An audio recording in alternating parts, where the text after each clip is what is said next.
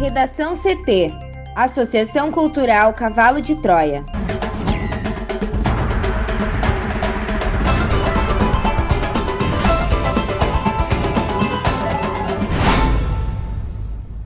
Agora, no Redação CT.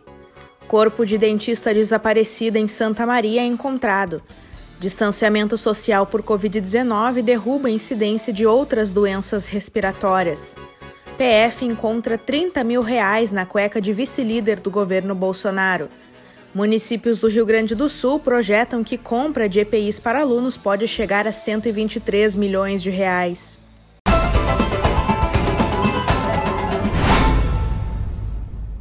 Eu sou a jornalista Amanda Hammermiller, este é o Redação CT da Associação Cultural Cavalo de Troia.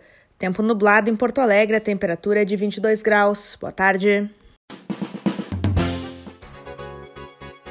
Nesta quinta-feira, o tempo segue estável na maior parte do Rio Grande do Sul. Na capital, o tempo será aberto com poucas nuvens e a máxima é de 22 graus. A previsão do tempo completa daqui a pouco. Uma pessoa morreu atropelada no início da manhã de hoje, no quilômetro 282 da BR-470, na localidade de Faxinal, em Montenegro. A vítima, um jovem de 24 anos, natural de Novo Hamburgo, foi atingida por um Ford K com placas de Campo Bom e teve o óbito no local. O motorista do veículo, de 39 anos, não teve ferimentos. A Polícia Rodoviária Federal foi acionada para atender a ocorrência junto com o Instituto Geral de Perícias. O teste do bafômetro do motorista não apresentou embriaguez. E segue bloqueada Jacinto Gomes com a Jerônimo de Ornelas, em Porto Alegre, devido aos fios que pegaram fogo na madrugada de ontem. Empresas de telefonia trabalharam, mas fios caídos e cavaletes seguem no local. Atenção para desvio na Avenida do Forte, na esquina com a Sapé, na zona norte da capital. É no sentido Assis Brasil Protásio Alves. Tem obras no local e a previsão é que dure 10 dias. E tem acidente com morte na RS 115 em Taquara. Tudo parado na altura do quilômetro 2. Uma motociclista morreu ao bater a moto em um caminhão. O desvio pode ser feito por dentro de Parobé para quem vem da serra ou pela RS 020 para quem sobe a serra. Corpo de dentista desaparecido em Santa Maria é encontrado. Mais informações com a repórter Juliana Preto. O corpo da dentista Bárbara Machado Padilha, de 32 anos, que estava desaparecida desde sábado, foi encontrado na tarde dessa quarta-feira. Segundo a Polícia Civil, o cadáver dela estava a 300 metros de um local onde havia sido identificada uma pegada de sapato feminino que poderia ser dela. A polícia trabalha com a hipótese de suicídio. Uma equipe do Instituto Geral de Perícias foi acionada para ir ao local. O corpo dela estava em uma área de mata fechada onde vinham sendo realizadas buscas nos últimos dias. Perto do local, o sinal do celular de Bárbara foi rastreado em área de difícil acesso. Segundo o delegado regional de Santa Maria, Sandro Meiners, a dentista caminhou 600 metros do posto pela BR-158 em direção a Itara e entrou na mata. A partir dali, andou mais 300 metros e foi nesse local que cães farejadores do Corpo de Bombeiros encontraram o corpo de Bárbara, que estava de bruços. A causa da morte, conforme o delegado, ainda é desconhecida, mas a principal hipótese é suicídio.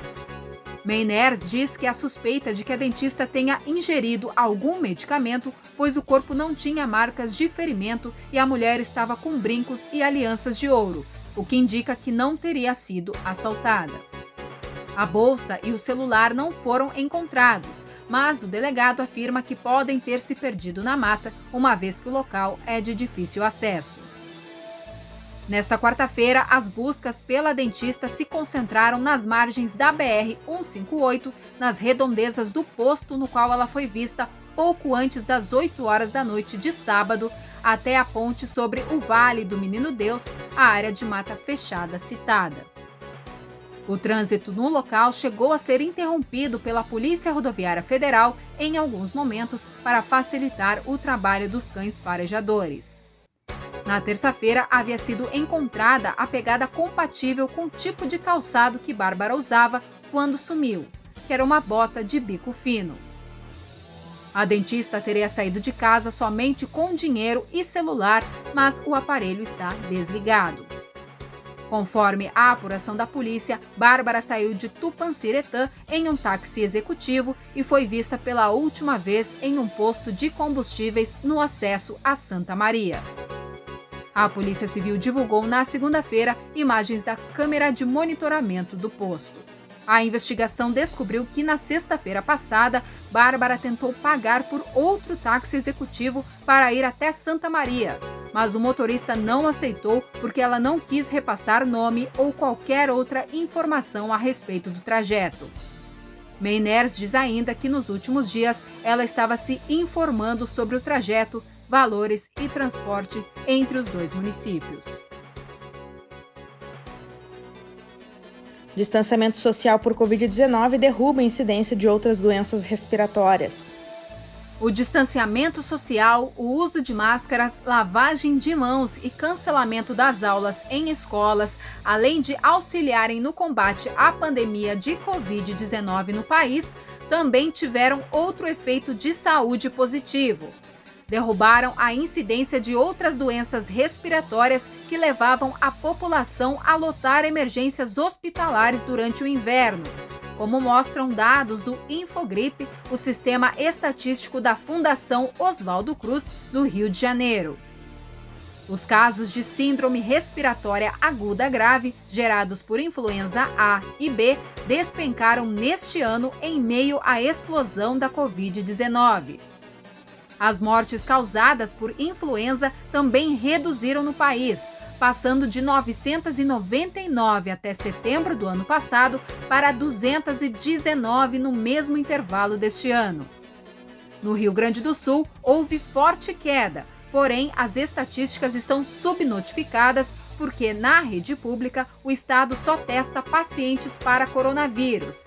Ainda assim, analistas que acompanham diariamente a rotina de hospitais afirmam que o fenômeno nacional se repete localmente. Também, segundo especialistas, a queda na prevalência de outros vírus respiratórios ocorre pelo seu menor potencial de transmissão na comparação com o vírus da Covid-19. Portanto, medidas de combate à pandemia acabaram tendo impacto ainda maior na prevenção para além do coronavírus. O Brasil enfrentava em janeiro e fevereiro um aumento nos casos de síndrome respiratória aguda grave causados por influenza A e B em função de uma grande temporada de gripe no inverno do hemisfério norte. Mas a incidência caiu após o isolamento, como afirma Marcelo Gomes, pesquisador em saúde pública da Fiocruz e coordenador do Infogripe. Para o Redação CT, Juliana Preto. INSS mantém prova de vida suspensa para aposentados. Juliana. Nesta quinta-feira, o Instituto Nacional do Seguro Social prorrogou até o final de outubro o prazo de suspensão da prova de vida para aposentados e pensionistas. Isso significa que o pagamento dos benefícios não pode ser cancelado pela falta da prova. A decisão foi publicada no Diário Oficial da União desta quinta-feira. O INSS decidiu suspender a prova de vida para evitar que os idosos precisem se deslocar até o local, por serem considerados do grupo de risco para a Covid-19. Normalmente, os aposentados e pensionistas precisam comprovar que estão vivos uma vez por ano para continuarem recebendo os benefícios. O pagamento é cancelado para aqueles que não realizam a prova de vida na data estipulada. A prova está suspensa desde março deste ano e, devido à pandemia, foi prorrogada até o final de outubro, podendo existir novas prorrogações. O vice-líder do governo no Senado, Chico Rodrigues, do Democratas de Roraima, alvo da operação da Polícia Federal nesta quarta-feira em Boa Vista, escondeu dinheiro na cueca durante a abordagem dos policiais. A investigação, sob sigilo, apura desvios de recursos públicos destinados ao combate à pandemia de Covid-19 provenientes de emendas parlamentares. A ordem de busca e apreensão foi autorizada pelo ministro do Supremo Tribunal Federal, Luiz Roberto Barroso. Segundo o jornal Estado de São Paulo, foram encontrados 30 mil reais dentro da cueca do vice-líder do governo Jair Bolsonaro. Ao todo, os valores descobertos na casa do senador chegariam a 100 mil reais. A investigação apura indícios de irregularidades em contratações feitas com dinheiro público que teriam gerado sobrepreço de quase um milhão de reais. As informações oficiais da PF, dado o sigilo do caso, se limitam a dizer que foram cumpridos sete mandados de busca e apreensão durante a operação em Boa Vista, que busca a desarticulação de possível esquema criminoso voltado ao desvio de recursos públicos, oriundos de emendas parlamentares. A Controladoria Geral da União, que também faz parte da investigação, disse que a Operação Desvide 19, realizada em Roraima, apura o desvio de recursos públicos por meio do direcionamento de licitações.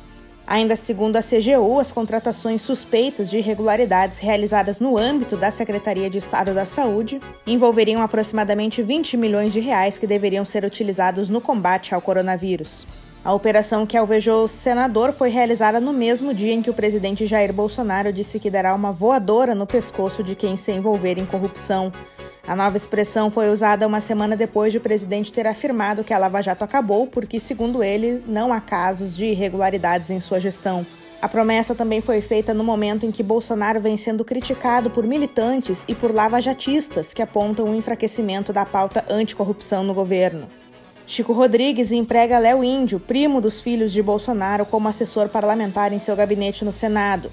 Léo Índio é muito próximo do vereador Carlos Bolsonaro, do Republicanos do Rio de Janeiro, e é conhecido por ter livre trânsito no Palácio do Planalto. No Palácio do Planalto, auxiliares de Bolsonaro ouvidos pelo jornal Estado de São Paulo sob reserva disseram que Rodrigues deve deixar o cargo de vice-líder do governo. O argumento é que seria péssimo para a imagem de Bolsonaro manter o senador nesse posto depois do escândalo. A expectativa é de que o próprio parlamentar entregue o cargo.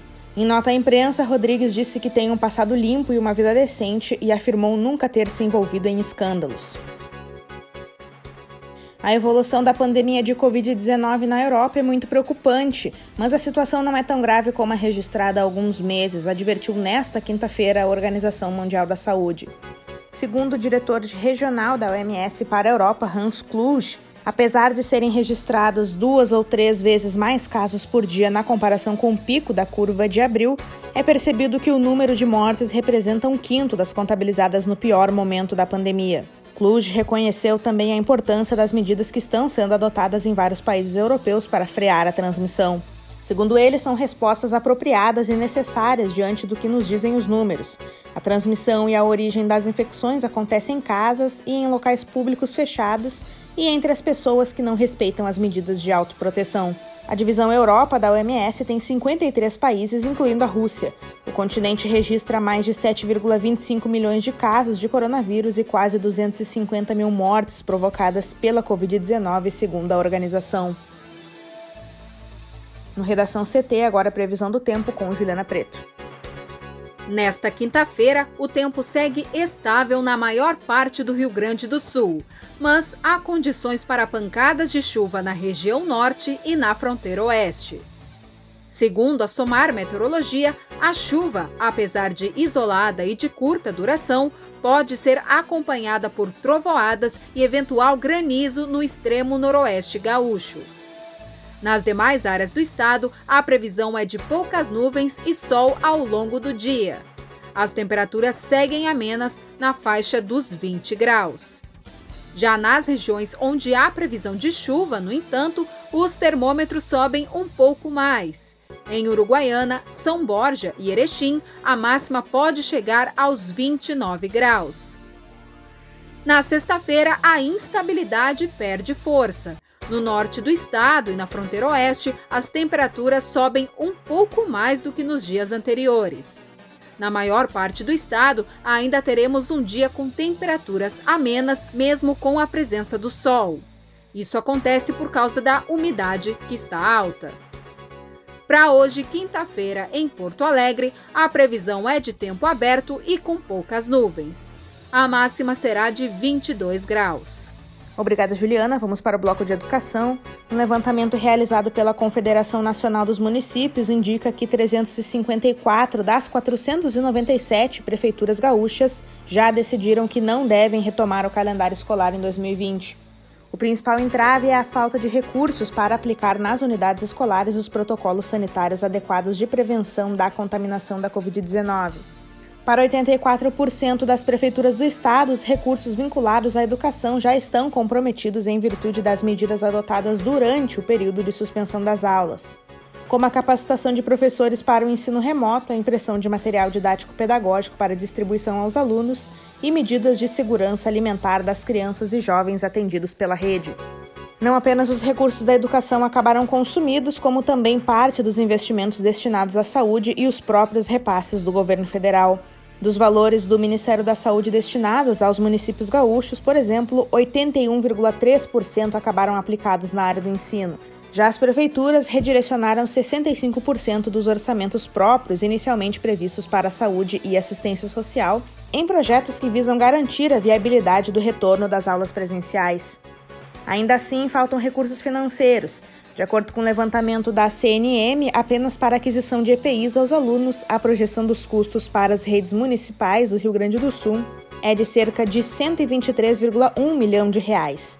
Já os recursos destinados pelo Ministério da Saúde em todo o país é de 454,3 milhões de reais.